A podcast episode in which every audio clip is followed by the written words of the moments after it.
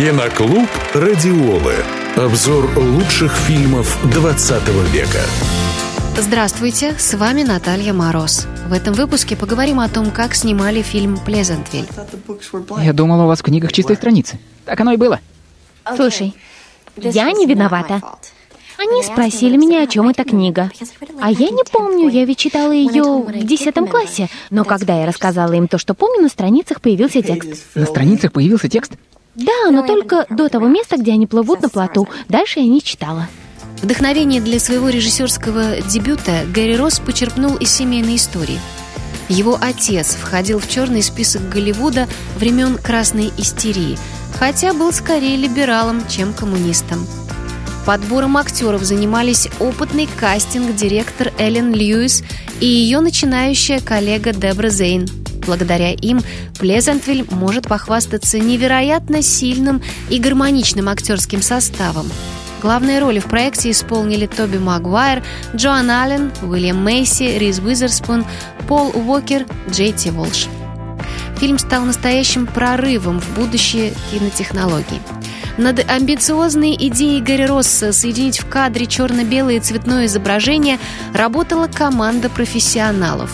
Снимали на цветную пленку, которая на постпродакшене подвергалась сканированию и компьютерной обработке – Результат Плезентвилля вошел в Книгу рекордов Гиннесса, а удивительное сочетание в одном кадре цветных и монохромных героев с такими же контрастными предметами обстановки и природными объектами получило название Pleasantville Effects. Что вы хотите сделать со мной прямо сейчас? Ну же. Все стали разноцветными. Молодежь целуется на улице. Никто никому не готовит ужин, и вас может затопить в любой момент. Совсем скоро женщины начнут ходить на работу, а мужчины будут вести домашнее хозяйство. Этого не будет. Это не исключено. Нет, исключено. Шикарные ретро-костюмы были созданы Джулианной Маковски.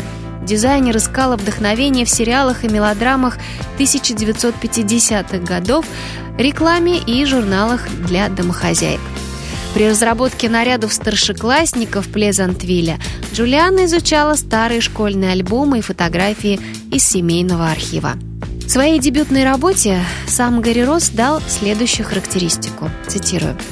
Это фильм о том, что притеснение отдельных личностей приводит к усилению политического угнетения – когда мы чего-то боимся в себе или боимся меняться, мы проецируем наши страхи на все вокруг, что может вызвать уродливые изменения в обществе. Киноклуб «Радиолы». Слушайте завтра в это же время на «Радиоле», а также на сайте радиола.ру.